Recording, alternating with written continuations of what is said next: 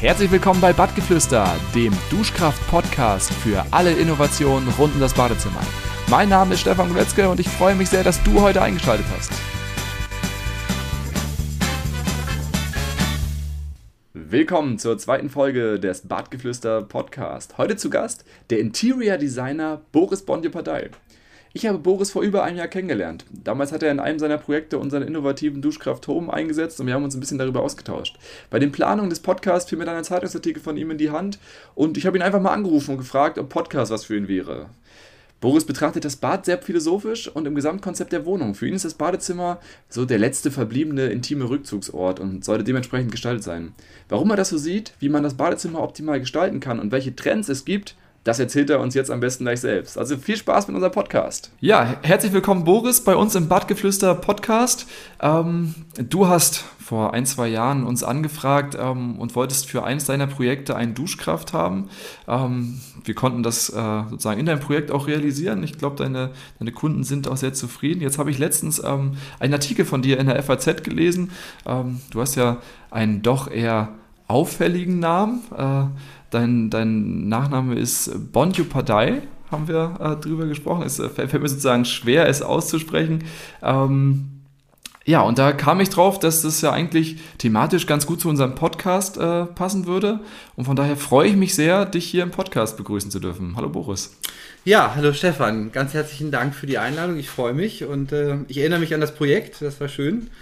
Ähm, das war ja damals eine Situation, ähm, wo Kunden von mir ein Haus gekauft hatten, äh, einen Bestands, äh, Bestandsbau, äh, wo das Bad äh, nicht ganz unproblematisch war, weil es nicht eine Kellersituation war. Und ähm, nachdem sie es gekauft hatten, haben sie festgestellt, dass dort äh, extrem viel Feuchtigkeit im Keller war.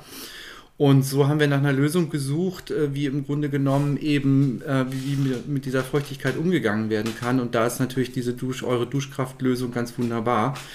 Und ähm, die Kunden sind auch äh, sind damit tatsächlich sehr zufrieden. Und ähm, das war auf jeden Fall ein wichtiges Element, was dazu geführt hat, dass das Bad jetzt ähm, trocken ist. Ja, sehr schön. So, so, soll es sein. Dass also die Feuchtigkeit aus der Luft wieder raus ja, ist. Ja, perfekt, perfekt. Das freut mich. Das freut mich doch sehr. Ähm, ja, Boris, du hast indische Wurzeln, oder? Woher kommst du? Richtig, richtig. Dieser komplizierte Name, äh, Bondopadai, äh, der kommt aus Westbengalen. Also ähm, mein Vater ist in den 60er Jahren aus Kalkutta gekommen und äh, aber witzigerweise ähm, der Name Bondopadai in Westbengalen ist, ist jetzt, und das ist kein, kein äh, Spruch, also dieser Name ist wie Müller oder wie Schmidt dort. Äh, also im Telefonbuch findet man sehr viele äh, wenn auch nicht ganz ausgeschrieben auf die indische Art, ähm, denn die Engländer haben es damals abgekürzt, weil ihnen das auch zu kompliziert war und die haben aus diesen ganzen Bondopadai und Chattopadai und so weiter, haben die Banerjee gemacht und Chatterjee und so weiter.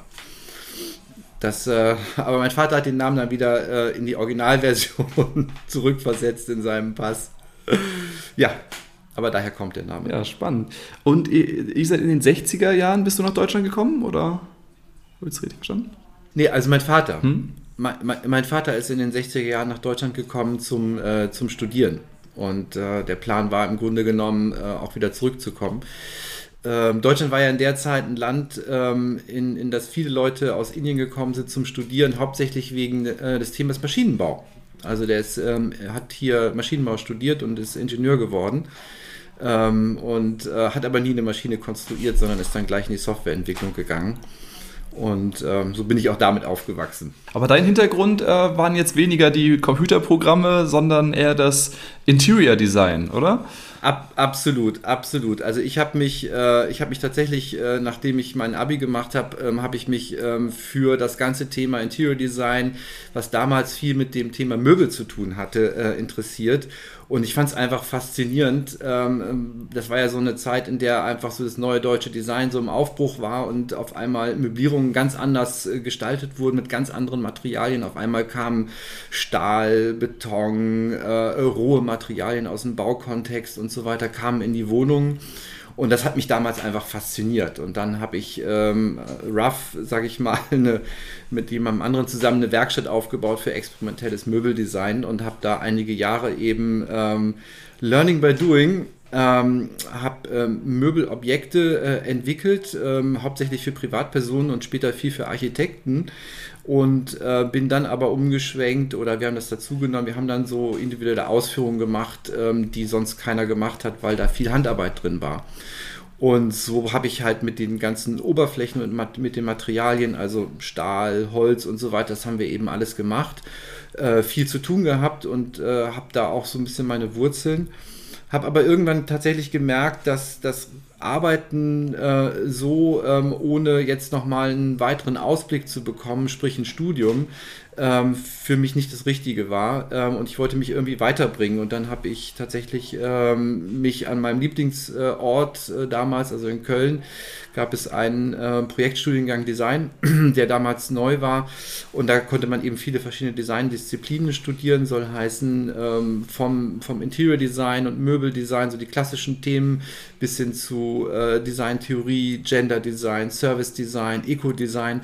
Und das hat mich auch so ein bisschen geprägt. Also in meiner Arbeit als Interior Designer heute ähm, nehme ich da tatsächlich viel von mit.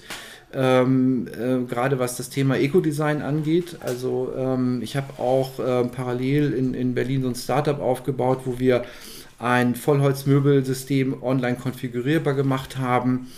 Ähm, und äh, da waren wir eben sehr, sehr dran an diesem ganzen Thema Eco-Design. Wie kann man nachhaltige Produktionsketten schaffen, lokale Wertschöpfungsketten. Wir sind damals äh, selber rumgefahren, haben uns Segelwerke angeguckt und solche Sachen, um das äh, Holz aus der Region zu bekommen. Vielleicht nur so ein, eine Seiteninformation, wenn Sie, wenn, äh, also wenn man jetzt in Deutschland Holz kauft, dann zum Beispiel Kiefer, ähm, in, in, in Brandenburg, dann bekommt man Kiefer aus Sibirien oder aus Süddeutschland. Und das hat uns damals schon ziemlich verwundert, weil wir gedacht haben, meine Güte, warum muss das tausende von Kilometern transportiert werden? ähm, das wollen wir doch hier aus der Region haben. Und das ging aber tatsächlich nur mit persönlichen Kontakten.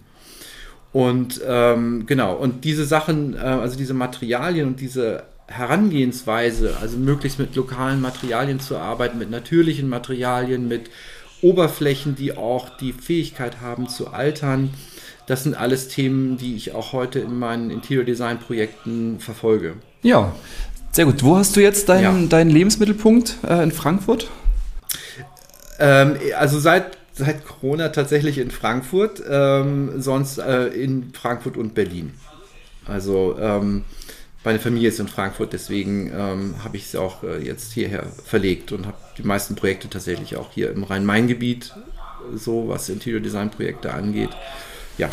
Ja, Interior Design Projekte, ähm, was, was darf ich mir darunter vorstellen? Ist das sozusagen das also Innenarchitektur ja, genau. Also ähm, es ist in Deutschland immer so ein bisschen schwierig, weil im angelsächsischen Raum ist Interior Design mit äh, Innenarchitektur wird das gleichgesetzt. In Deutschland ist es so, dass Innen Innenarchitektur ja ein geschützter ähm, ähm, Beruf ist, also der Innenarchitekt.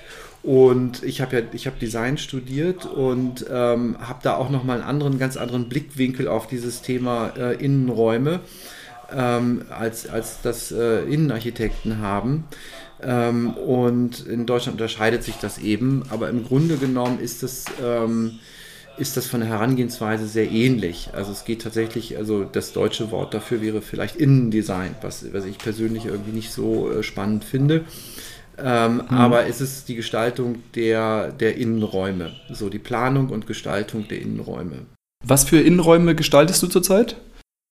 Ähm, zurzeit habe ich ähm, viele private Projekte. Das ist auch, äh, hängt mit Corona zusammen, dass ähm, viele Menschen sich, dadurch, dass sie einfach jetzt viel mehr zu Hause sind, darauf besinnen, eben wie es denn zu Hause ist. Sie merken, das sind Räume, die sie vielleicht doch umgestalten wollen, in denen sie sich äh, vielleicht nicht so wohl fühlen wie vorher, einfach dadurch, dass sie eben doch viel Zeit dort verbringen und eben, was dazu kommt, viele Menschen äh, machen ja Homeoffice. Das heißt, die Wohnung selber ist eben nicht nur dieser klassische Rückzugsort, ich komme aus dem Büro oder ich komme von der Werkstatt oder woher auch immer zurück nach Hause, sondern auf einmal ist die Wohnung das Büro und ist, ähm, ich befinde mich dann auf einmal tagsüber, also den ganzen Tag in der Wohnung und das bedeutet eben auch, dass die Wohnung sich ändert. Ja, und ähm, mhm. dadurch habe ich äh, vermehrt nochmal ähm, ähm, Projekte von, also im Residential-Bereich. So und ähm, genau. Und dann ähm, habe ich mich für das, ähm, ent entwickle ich sogenannte Inspirational Spaces für Startups und junge Unternehmen. Mittlerweile sind die dann nicht mehr ganz so Start-up, ähm, was heißen soll, sie haben sozusagen die erste Phase hinter sich. Das sind dann Unternehmen, die haben so zwischen 50 und 300 Personen, also Mitarbeiter. Und Inspirational Space heißt, äh, das sind Räume, die die Mitarbeiter dazu bringen sollen, ähm, ich sag mal so dieses klassische Out-of-the-Box-Denken zu verfolgen. Also wirklich eine, eine Atmosphäre zu schaffen, die ähm, mit, der, mit der Unternehmenskultur, die am Entstehen ist, äh, äh, eng verbunden ist und die dazu Räume, in denen Menschen einfach nicht das Gefühl haben, sie sitzen jetzt hier im Büro, sondern sie werden inspiriert, sie sollen sich, können sich da mit Zukunftsthemen auseinandersetzen. Oft sind es auch Räume, die extrem viele Funktionen vereinen müssen, also von Mitarbeitergesprächen über kleinere Teamsituationen oder auch größere Präsentationssituationen. Also das heißt, die, die ganze Planung dieser Räume ist sehr, ähm, sehr flexibel, das Mobiliar ist sehr flexibel. Und was sie alle verbindet ist, dass sie eine extrem prägende Atmosphäre, vielleicht kann man es so sagen, äh, haben. Also dadurch, dass da viel mit Farben gearbeitet wird, äh, die dann im, normalerweise im Büro nicht verwendet werden. Also weiß setze ich selten ein, sagen wir es mal so. Ich glaube, da haben wir bei uns in unseren äh, Räumlichkeiten noch ein bisschen Luft nach oben. Wir haben aber auch noch nicht äh, die, die 50 Mitarbeiter erreicht. Äh, von daher ist das alles noch sehr, sehr handwerklich, äh, ingenieurslastig bei uns, würde ich sagen. Ähm, aber für die Zukunft auf jeden Fall ein spannendes Thema. Äh, du hast angesprochen, sozusagen, das Zuhause als, äh, als, als Rückzugsort. Ne, ich glaube, das war, wir hatten ja im Vorgespräch auch drüber gesprochen, ähm, über was wir sprechen könnten. Äh, das Badezimmer als speziellen Rückzugsort. Ich selber ähm, ja, habe das auch vor allen Dingen so mit der mit der Geburt meiner Kinder erlebt, so welchen, welchen Wert das hat, äh, auch zu Hause sozusagen so einen Rückzugsort zu haben, wo man dann vielleicht mal, mal 30 Sekunden alleine ist, wobei das äh, äh irgendwie ja, zu Hause auch nicht immer klappt. Ähm, ja, das, das Badezimmer als, als Rückzugsort. Ähm, siehst du das Badezimmer auch äh, sozusagen da in so einer ja schon exponierten Lage im Konzept der Wohnung? Absolut. Also ich meine, wenn man, wenn man, äh, wenn man so ein bisschen zurückgeht, ich meine, das Bad kommt, äh, wir sind damit aufgewachsen, dass Bäder äh, funktional gestaltet waren, dass sie effizient waren, dass sie, ähm, dass Sauberkeit und Reinigungsfähigkeit eine ganz große Rolle spielte, äh, bei, gerade bei den Oberflächen, soll heißen also in erster Linie glänzende Oberflächen, glatte Oberflächen, ähm, so und äh, das Thema, ähm, ich sag mal, Entspannung und Wohlfühlen spielt immer auch eine Rolle, aber ich würde sagen, früher eine untergeordnete Rolle. Und das, das, äh, das ändert sich äh, rapide. Das sieht man auch am, am kompletten Angebot äh, für die Badausstattung. Das heißt also, ähm, viele Hersteller sind dazu übergegangen, ähm, matte Oberflächen anzubieten, da wo es vorher nur glänzende Oberflächen gab. Also auch bei, bei äh, zum Beispiel ähm, Badewannen und solchen äh, Objekten, ähm, aber auch bei den Armaturen. Es gibt auf einmal eine unglaubliche Vielfalt von, von Metalloberflächen. Also es gibt äh, einen japanischen Hersteller, der hat, glaube ich, 18 verschiedene ähm, ähm, Mattierungen, äh, Glanzgrade, Matti äh, dann ähm, Farben, dann ähm, auch ein deutscher Hersteller, der sich da auch ziemlich, äh, der ziemlich viele verschiedene Oberflächen anbietet, so dass man jetzt mittlerweile zum ähm, Gestalten eines Bades ein, ein riesen Repertoire hat an Farben, Materialien und Oberflächen. Das war vorher nicht so. Also da war Chrom, Chrom glänzend, war da schon äh, so die, die Hauptoberfläche, die angeboten wurde. Und dann kam irgendwann mal Edelstahl dazu. Und äh, das zeigt ja auch, dass ähm, die Menschen mittlerweile auch eine ganz andere Erwartung ans Bad haben. Eben nicht mehr diese Erwartung, ich brauche jetzt einfach nur einen funktionalen Raum, in dem ich mich eben waschen, duschen und so weiter kann, sondern einen Raum, in dem das Thema Atmosphäre äh, eine ganz neue Rolle spielt. Also man will einen Raum haben, der eine ähm, eine sehr individuelle Atmosphäre auch transportieren kann, der, ähm, wo man sich auch wirklich zurückziehen kann. Und das ist das Thema, was du mit deinen Kindern angesprochen hast. Ich habe auch zwei Kinder und äh, tatsächlich habe ich das auch so erlebt, dass das der einzige Raum in der Wohnung äh, sein kann. Sagen wir mal so, ja, wenn man die Tür geschlossen hat und geschlossen halten kann ähm, an dem man mal für, für so einen kurzen Moment ja, ähm, in sich geht. Und das ist nicht nur der Moment, wo man jetzt auf Toilette sitzt, sondern das ist im Grunde genommen der Moment, wenn ich reingehe, die Tür schließe, merke ich sofort, ah, jetzt bin ich, bin ich mehr oder weniger alleine.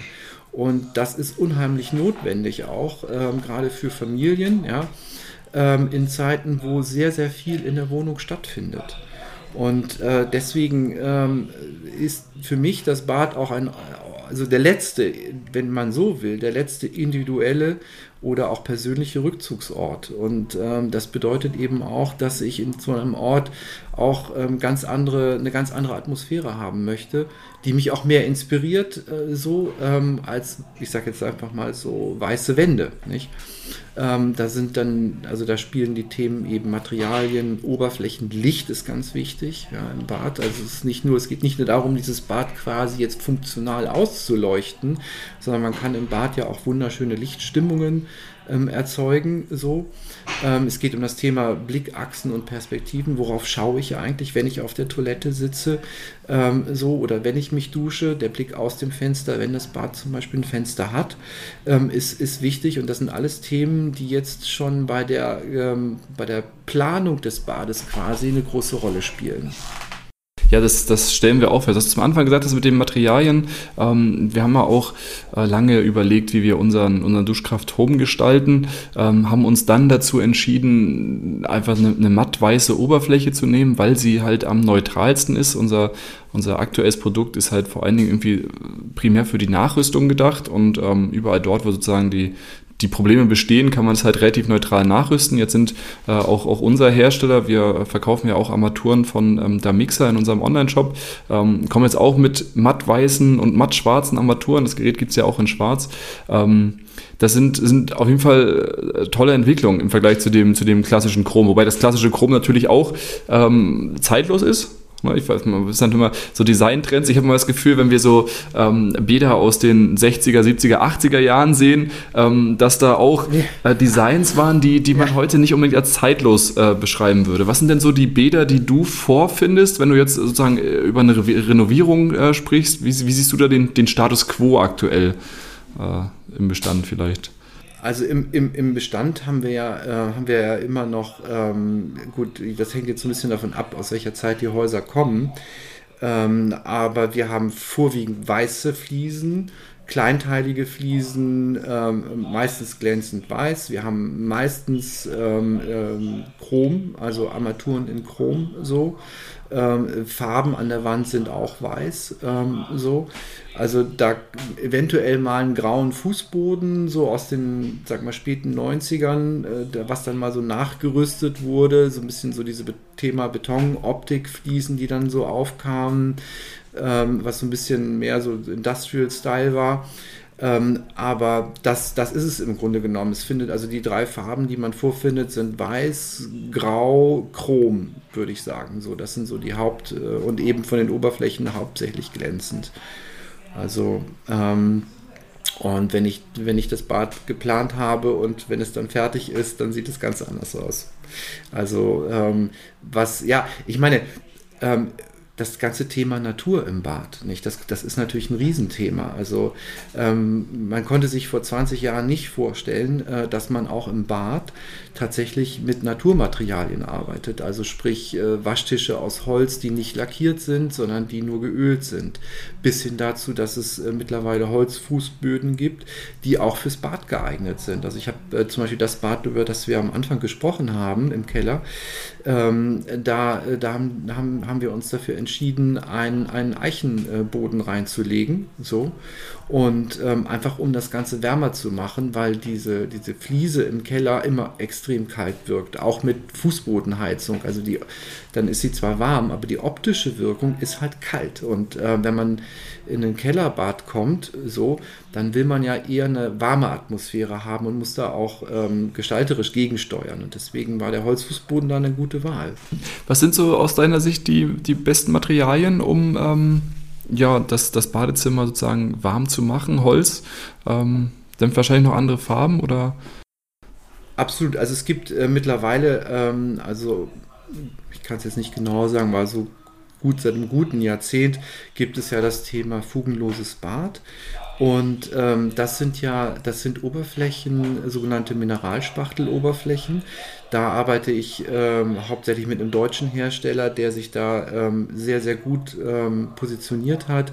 Und zwar ähm, stellt der einen, einen Mineralspachtel her aus, ähm, ich glaube, 99 Prozent äh, Marmormehl. Und das ist dann versetzt mit verschiedenen Bindemitteln und ähm, das wird dann im Grunde wie so eine Art Putz auf die Wand aufgetragen. Und das ist halt ein, eine, ein äh, wunderbares Naturmaterial, weil ähm, auch der, der Prozess des Auftragens, ja, der ist sozusagen dann in der Wand, je nachdem, wie man das will, das kann man dann steuern, das muss man mit dem, mit dem Handwerker absprechen. Dieser Prozess ist sichtbar. Das heißt, man hat nicht mehr eine glatte Wand, so, sondern man hat eine Wand, auf der die Bewegungen der Hand quasi ähm, in die Struktur der Wand übergehen, so dass das Ganze eben äh, viel, viel, viel wärmer, viel strukturierter wirkt, ohne jetzt, ähm, ohne jetzt so wie diese ähm, Wischtechniken aus den 90er Jahren zu wirken. Ja? Also das wäre das natürlich ein bisschen, bisschen zu viel. Aber es ist, sehr, es ist dezent, aber macht die Wand lebendig. Ja? Und das ist, das ist zum Beispiel etwas, äh, mit dem ich persönlich jetzt auch gerne arbeite, zumal man da eben ähm, ähm, eine, ein enormes Farbspektrum hat. Also man kann im Grunde damit auch alle Farben ähm, erreichen. Ja? Ähm, also das ist, ähm, das ist ein, macht den Raum ganz, ganz wunderbar warm, lebendig, natürlich und auch wohnlich letztendlich. Nicht? Ähm, und ist aber geeignet für ein Bad. Ja? Also die sind dann, äh, die, die kriegen dann nochmal eine Oberflächenbeschichtung und ähm, dann ist das auch, ähm, was das Thema jetzt äh, Wasser angeht und so weiter, dann ist das auch äh, sicher. Hm. Beim Thema Wasser, wie siehst du Armaturen? Also ich habe das Gefühl, dass Armaturen sich ja vor allen Dingen über das Design unterscheiden. Ich habe das Gefühl, das ist entweder sehr extravagant oder sehr normal. Ähm, hast, du da, hast du da Präferenzen oder ist es abgestimmt auf das Badezimmer? Ja, also ähm, wenn man genau, wenn man Armaturen für sich sieht, ja, also auf einer Messe zum Beispiel oder in einer anderen Ausstellung oder so, gibt es ja mittlerweile Armaturen, die sind wie Skulpturen. Die sind unglaublich schön, die sind so detailreich gestaltet, ähm, dass man alleine nur so eine, so eine Armatur, die könnte man fast schon in einem Museum äh, stellen. Ähm, aber natürlich ist das nur für mich, für mich persönlich, und das ist vielleicht auch so der, äh, der Unterschied, weil ich selber eben auch äh, Möbeldesign mache, ähm, so, äh, wo man genau diesen Blickwinkel auf ein Objekt hat. Ähm, äh, für mich persönlich ist das immer auch, äh, es ist nur im Ensemble zu sehen. Also das Interior Design ist ja sozusagen die Disziplin, die ähm, diese ganzen verschiedenen Materialien, Oberflächen und Formen in ein atmosphärisches Gesamtkonzept übersetzt. Und da kann es sein, dass Armaturen, also speziell, ich habe da jetzt so eine im Kopf von äh, Jean-Marie Massot, der hat eine Armatur gemacht, die äh, erinnert so ein bisschen an dieses Dupont-Feuerzeug aus den 60er Jahren mit so, mit so kleiner äh, Oberfläche. Ähm, da hat, Ax ich glaube von Axor ist die, ähm, und ähm, die haben da extra eine Produktionslinie für entwickelt. Also diese Armatur sieht aus wie ein Schmuckstück. Die ist wirklich wunderschön, ja, wunderschön. Aber das ist zum Beispiel was, ähm, da muss man genau gucken, wie integriert sich das in das Gesamtkonzept. Also ähm, deswegen für mich, ich setze alle möglichen Formen von Armaturen ein. Ähm, bei den Oberflächen tatsächlich selten, selten Chrom, so, weil, weil, das in, weil das einfach sehr kühl wirkt und ähm, dann passt das meistens nicht in das Gesamtkonzept. Aber ähm, von den Farben her tatsächlich alle. Ähm, siehst du sozusagen diese Wärme im Badezimmer ähm, als zentrales Element oder machst du auch ähm, sozusagen kühlfunktionale Bäder an, an anderen Stellen oder so? Ähm, oder ist schon, ist, ist schon immer das, das warme Thema eigentlich? das warme Thema ist für mich tatsächlich, äh, ist tatsächlich ein Leitmotiv. Also ähm, warm, wohnlich, natürlich, inspirierend. Ähm, ich sag mal, die Kühle im Bad, die kommt fast automatisch durch äh, zwei Elemente. Nämlich zum einen haben wir im Bad immer einen Spiegel. Und ähm, ich arbeite auch gerne tatsächlich mit, auch in kleinen Bädern eben mit, mit großen, großen Spiegelflächen so. Und die wirken von, von, von sich aus einfach dann sehr kühl, sehr, sehr ähm, raumbestimmend auch, nicht? Ähm, und haben dieses, dieses Reflexionsmoment da ja mit drin. Ähm, und das Zweite ist natürlich, wir haben im Bad meistens in irgendeiner Form Glas. Also ähm, als Duschabtrennung oder als Trennwand ähm, äh, von, vom, vom Bad, also von der Badewanne zum, zum Raum hin und solche Sachen. Und das sind zwei Elemente, die jedes Bad ähm, auf eine gewisse Art und Weise immer cool machen, sagen wir es mal so. Deswegen äh, versuche ich eher ähm, nicht gegenzusteuern, aber andere Elemente mit reinzubringen, die sozusagen das Ganze dann wärmer machen. Bis hin, bis hin dazu, dass ich auch wirklich ähm, Naturelemente mit einsetze. Also das meint jetzt ähm, Äste. Ja? Ähm, also so, ich habe zum Beispiel ähm, jetzt ein Bad gemacht, da haben wir, haben wir so eine spezielle, ähm, so ein spezielles Holz aus Japan verwendet, was auch ähm, dazu beiträgt, die Luft zu reinigen. Also Binchotan heißt das. Das ist äh, eine Eiche, die verkohlt wird und äh, die im Grunde wie Keramik äh, wirkt. Wunderschön, das ist, ist, im Grunde wie so eine kleine Skulptur ähm, und hat eben diesen Effekt auch der, der Luftreinigung. Und das ist im Bad natürlich auch ein wichtiges Thema. Ist das so ein, so ein Element, was man sich jetzt einfach so sozusagen im Badezimmer ähm, ähm, nachbrüsten? Äh, Nachrüsten wird ein bisschen übertrieben bei einem, bei einem äh, Stück äh, verkohltem Holz, sage ich mal. Oder was man so als Designelement in, äh, in das Badezimmer einbringt? Oder muss das von Anfang an konzeptionell mitgedacht werden? Also das ist ein Element, ähm, nee, da hast du recht, also das ist ein Element, was man tatsächlich auch äh, mehr oder weniger in jedem Bad, wo es irgendwie eine Möglichkeit der Präsentation für so einen Ast oder so etwas gibt, ähm, also sprich eine kleine Ablage oder sowas, ähm, was man nachrüsten kann. Und man kann auch, also ich meine, es gibt, wenn man jetzt durch die Herbstwälder, der Herbst kommt ja jetzt bald, geht, ähm, äh, dann ähm, einfach einen Ast, der auf dem Boden liegt, der Moos bewachsen ist, den man dann irgendwie Trocknen lässt. Ja, das kann ein wunderschönes Objekt sein was man einfach auf einer, auf einer Ablage im Bad stehen hat, was man irgendwie an der Wand positioniert. Und äh, das ist eben nicht nur das Naturelement an sich, sondern es ist auch das Thema Holz und Trocknen. Nicht? Im Holz sieht man ja mit der, mit der Zeit dann auch so Trocknungsrisse und solche Sachen. Und ich finde, Bad ist ja ein Thema, was hauptsächlich durch Wasser, durch das Erleben von Wasser und äh, dominiert wird. Und ähm, Holz, äh, trockenes Holz zeigt eben sozusagen den, diesen, diesen Trocknen, Trocknungsprozess. Und ähm, das ist was, was finde ich mit dem Thema Wasser gut zusammenpasst. Ich finde das, find das unglaublich spannend, so dieses, äh, auch das, das Thema Dekoration. Ich muss dazu sagen, dass ähm, meine Mutter ähm, auch, ich glaube, ganz ursprünglich mal gelernte Dekorateurin ist. Von daher war dieses, dieses Deko-Thema schon, schon immer äh, irgendwie in, in meinem Leben. Aber es war immer so, dass es dass alles schon alle Felder bestellt waren. Deshalb fehlt mir das Bewusstsein, sozusagen es selber zu machen. Aber was du sagst mit den Naturmaterialien, ähm, wenn ich da jetzt an, an sozusagen moderne Burgerketten denke oder auch Ikea, die einfach so, so Baumstämme im Grunde als Verkleidung haben für ihre, ähm, für ihre Träger, ähm, das, das macht einfach, macht einfach was aus. Ne? Ich habe irgendwo mal auch äh, ja, sowas gelesen, dass man auch nicht weiß, warum, wenn der Mensch in, in den Wald geht, dass irgendwie der Puls messbar irgendwie um, um fünf Schläge pro Minute sinkt und völlig unklar ist, woran das liegt ja, man kann es nachweisen über alle äh, Fälle. Ähm, von daher glaube ich, hat das auf jeden Fall, kann das einen, großen Einfluss haben natürlich auf das, auf das Erleben des Badezimmers.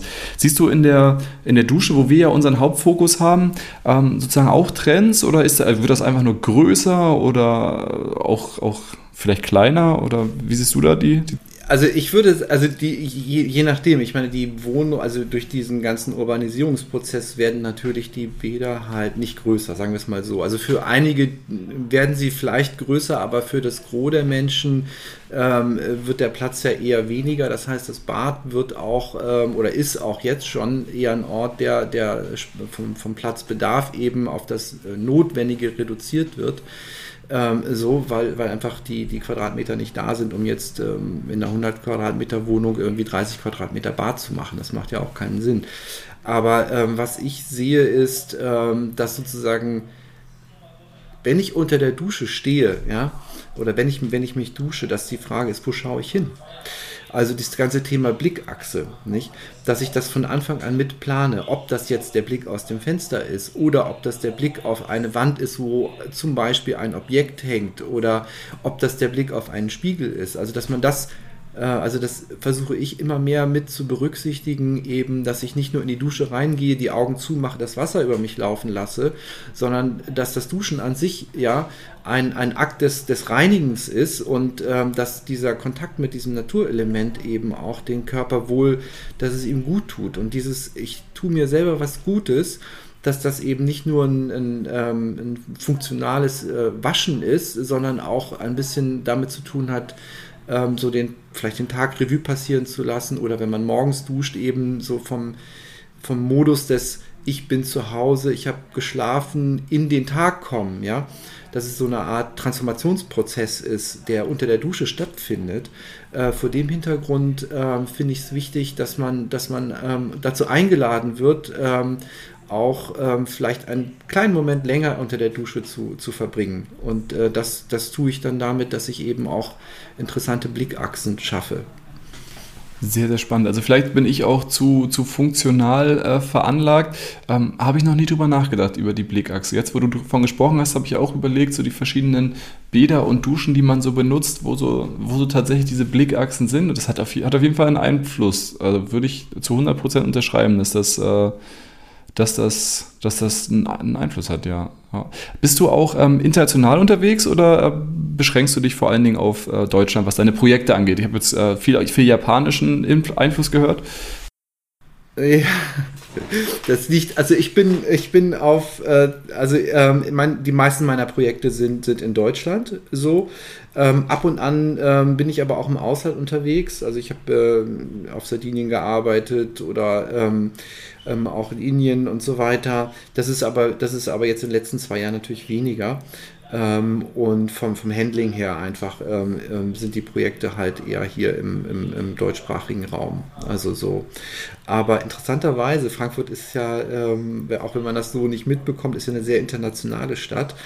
Ähm, und ich arbeite lustigerweise hier viel auch für, äh, für Kunden, für Japaner, für Inder, ähm, äh, so, die aus, für Amerikaner, also für Kunden, die aus der ganzen Welt nach Frankfurt kommen und da auch ihre eigene, ihre eigene Kultur mitbringen. Und ich habe selber auch schon mal überlegt, ob es vielleicht daran liegt, dass ich so einen komplizierten Namen habe und vielleicht Menschen denken, oh, der, der ist selber zwischen zwei Kulturen irgendwie aufgewachsen oder angesiedelt und kann unsere Kultur vielleicht besser verstehen. Ich kann es nicht genau sagen, aber mir macht es immer persönlich sehr viel Spaß, weil es tatsächlich sehr, ähm, sehr, sehr unterschiedliche Auffassungen äh, gibt. Ja, den Eindruck, den Eindruck habe ich auch. Also wir haben ja einfach eine räumliche Nähe zu Dänemark.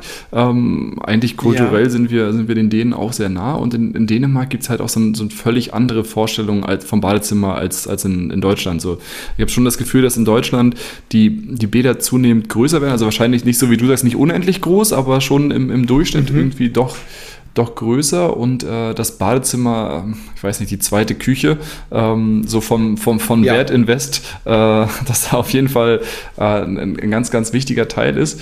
Ähm, welche äh, konkreten kulturellen Unterschiede siehst du denn vielleicht zwischen einem deutschen Bad und einem auf äh, auf Sardinien, hast du, glaube ich, gesagt. Oder von ja. den Kunden, von dem, von dem japanischen Kunden in ja. Deutschland. Welche Ansprüche hat der an sein Badezimmer?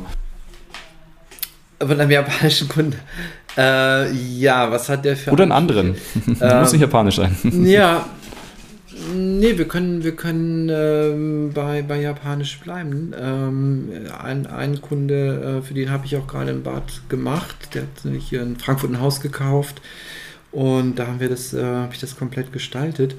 Ähm, jetzt muss ich selber mal nachdenken. Ähm, also ich würde sagen, zum einen ähm, mehr Verständnis für, für, ich sag's mal so, Technologie im Bad. Nicht? Also die Japaner haben ja dieses Washlet ähm, und für Japaner ist es völlig normal. Kannst du das eben, Washlet vielleicht ähm, kurz äh, erklären? Ja, das ist, äh, ist, ein, das ist eine Toilette, die äh, mit Wasserspülung sozusagen ähm, den, den, äh, den Intimbereich reinigt für, für Männer und für Frauen. Und äh, da geht es aber nicht nur um die Reinigung, sondern das ist halt sehr, sehr ausdifferenziert. Ähm, da gibt es verschiedene Strahlstärken, Temperaturen, verschiedene Düsenrichtungen und so weiter, die man sich da individuell einstellen kann. Äh, bis hin dazu, dass das auch über eine App zu steuern ist. So. Also das ist wirklich Hightech ähm, so.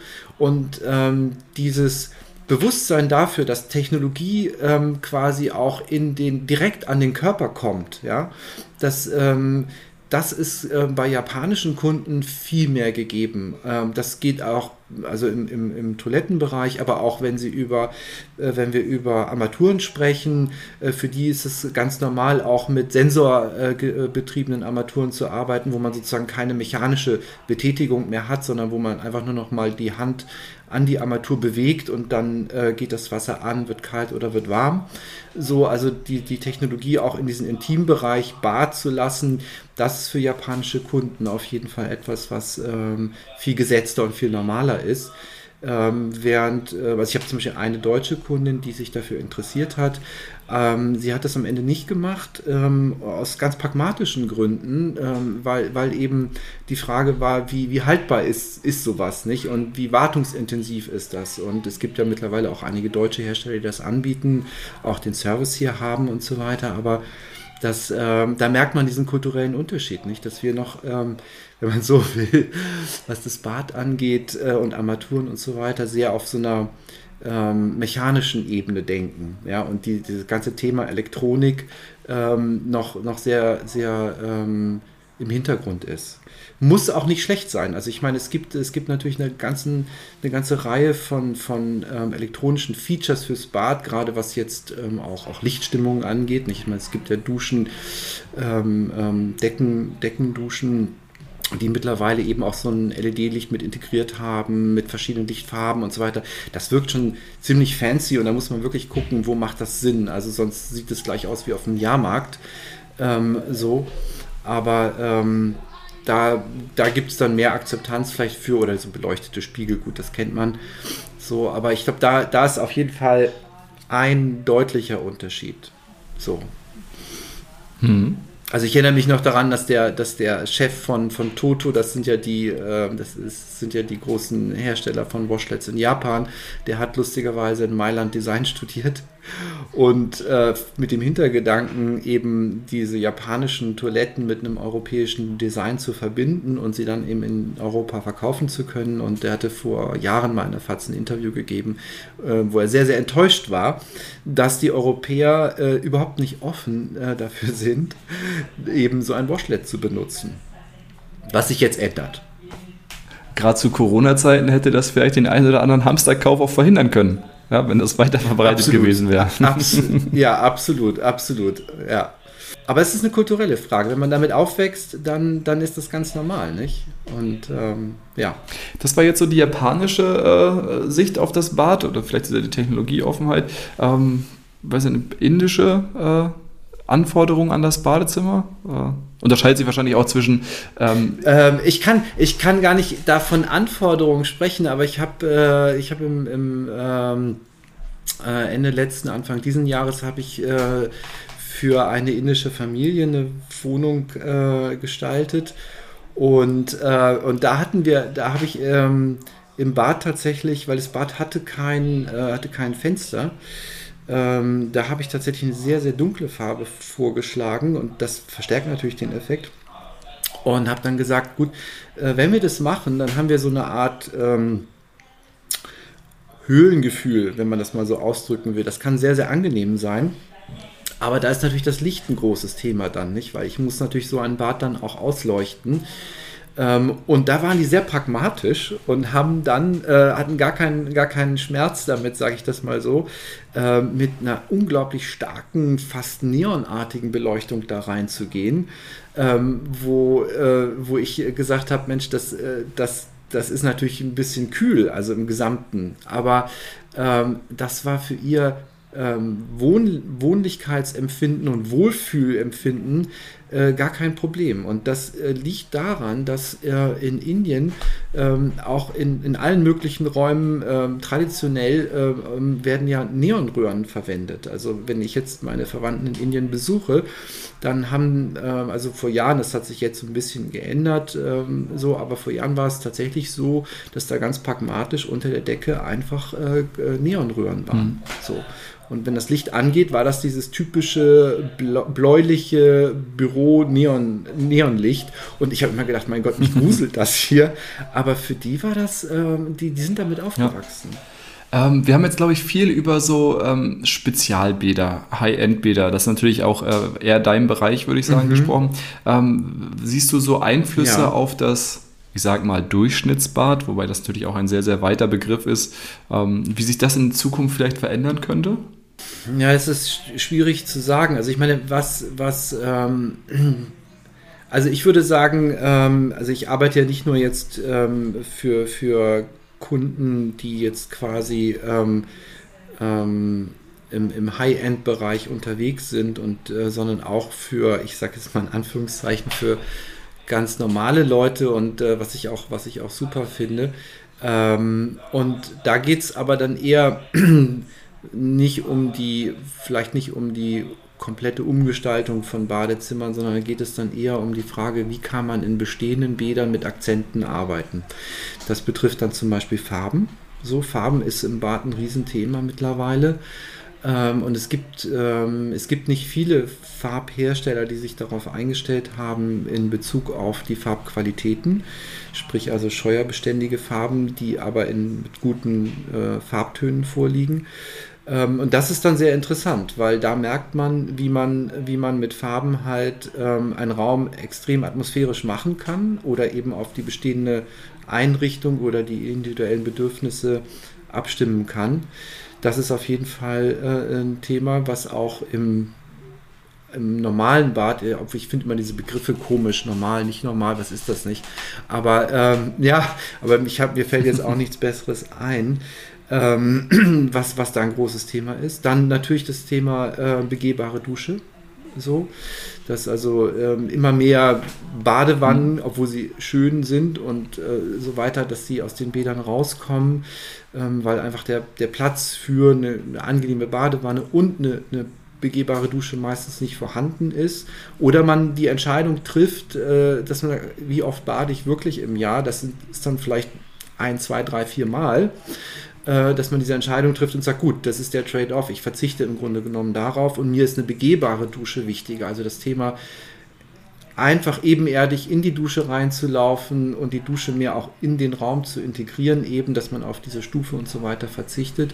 Das ist in, in ähm, einfachen ähm, Bädern auch ein großes Thema. Also das ist dann oft so die erste, äh, die erste Entscheidung, dass man sagt, gut, also äh, da, da investieren wir jetzt auch.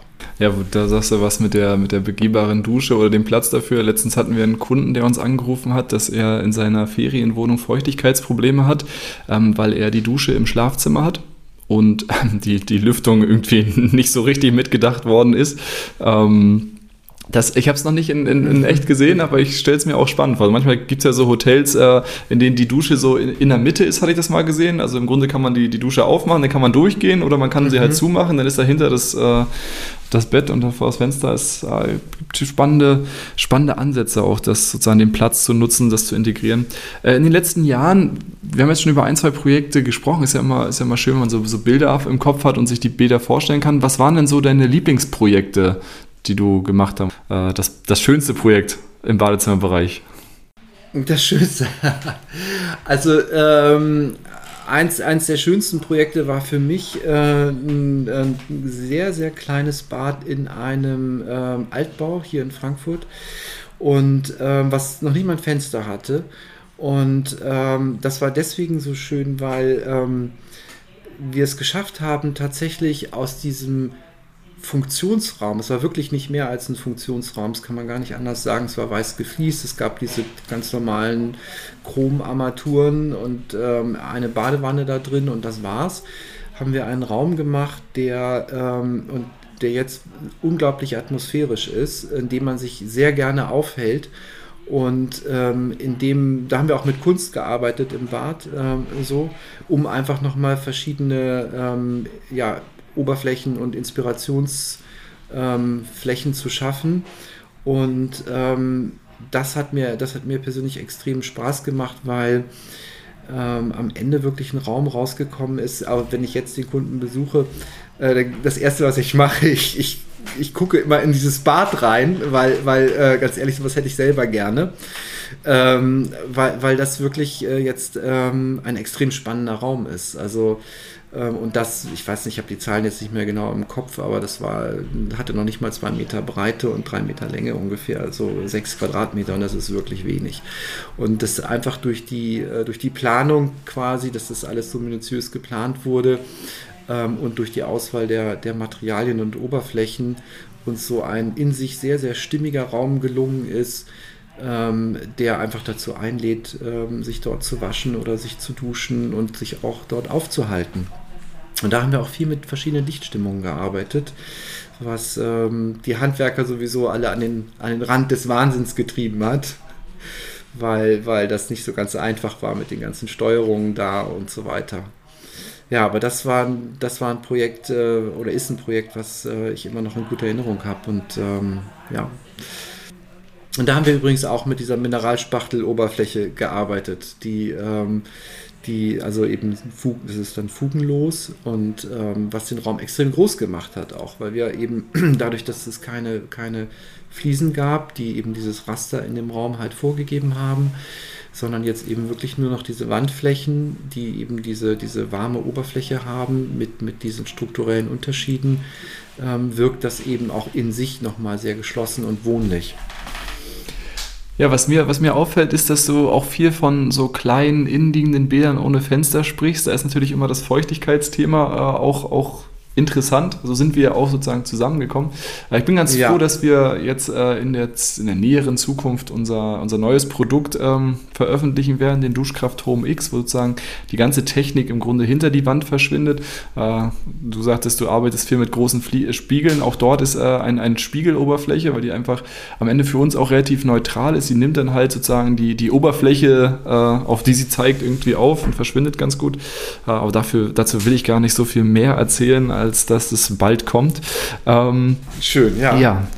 Ähm, das, äh, ich glaube, damit haben wir sozusagen den, den großen Themenkomplex im Grunde das, äh, das Badezimmer als Rückzugsort ziemlich gut besprochen. Und ich würde gerne nochmal zu dir zurückkommen. Ähm, wo siehst du dich denn in fünf bis zehn Jahren? Oder was, was möchtest, möchtest du persönlich in den nächsten fünf bis zehn Jahren erreichen? Vielleicht unabhängig vom, vom Badezimmer. Ui, das, ist eine, das sind immer so die schwierigen Fragen, auf die ich jetzt. Ähm, also für mich, für mich persönlich, ähm, also ähm, möchte ich noch, noch viel mehr verstehen, wie das Zusammenspiel zwischen, zwischen uns ist als, als Menschen und dem, was uns umgibt. Ja, also, weil natürlich wissen wir, dass, dass bestimmte Orte, an denen wir uns befinden, äh, auf unsere Gefühle, Stimmung und so weiter wirken. Ja, wir, was, äh, das erfahren wir ja, ja, das ist sozusagen ein Erfahrungswert.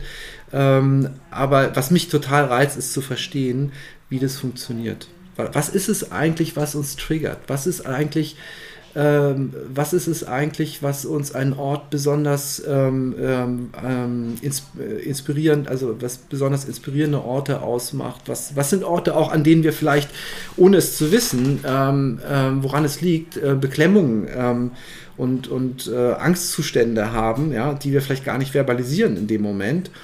also dieses Zusammenspiel zwischen, zwischen uns und der Umgebung, das, das, das würde ich gerne einfach mehr verstehen. Und da würde ich dann, ähm, das würde ich gerne noch, ähm, wie soll man sagen, wie soll ich sagen, bewusster, ja, bewusster in die Planung mit einbeziehen. Also, ähm, Moment.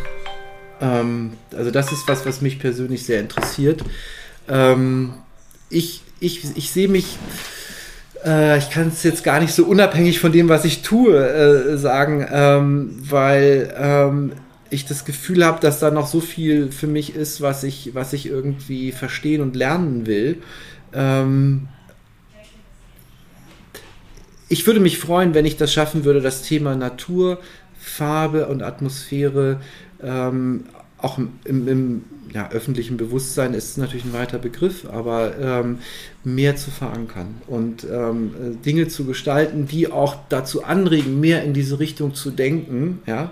Also Bäder zu gestalten, Räume zu gestalten, die eben äh, deutlich außerhalb dessen sind, was wir im Moment erleben, ja, was und das, ähm, was den, was Inspiration, Farbe und Naturmaterialien und sowas angeht. Also ähm, wirklich weg von dieser reinen äh, Idee des funktionalen Raums hin zum atmosphärisch inspirierenden Raum. Wenn ich das, wenn ich das mehr verankern kann äh, durch meine Arbeit, äh, dann da, da wäre ich glücklich. Also das, äh, weil da glaube ich, ist noch, äh, können wir noch viel entdecken.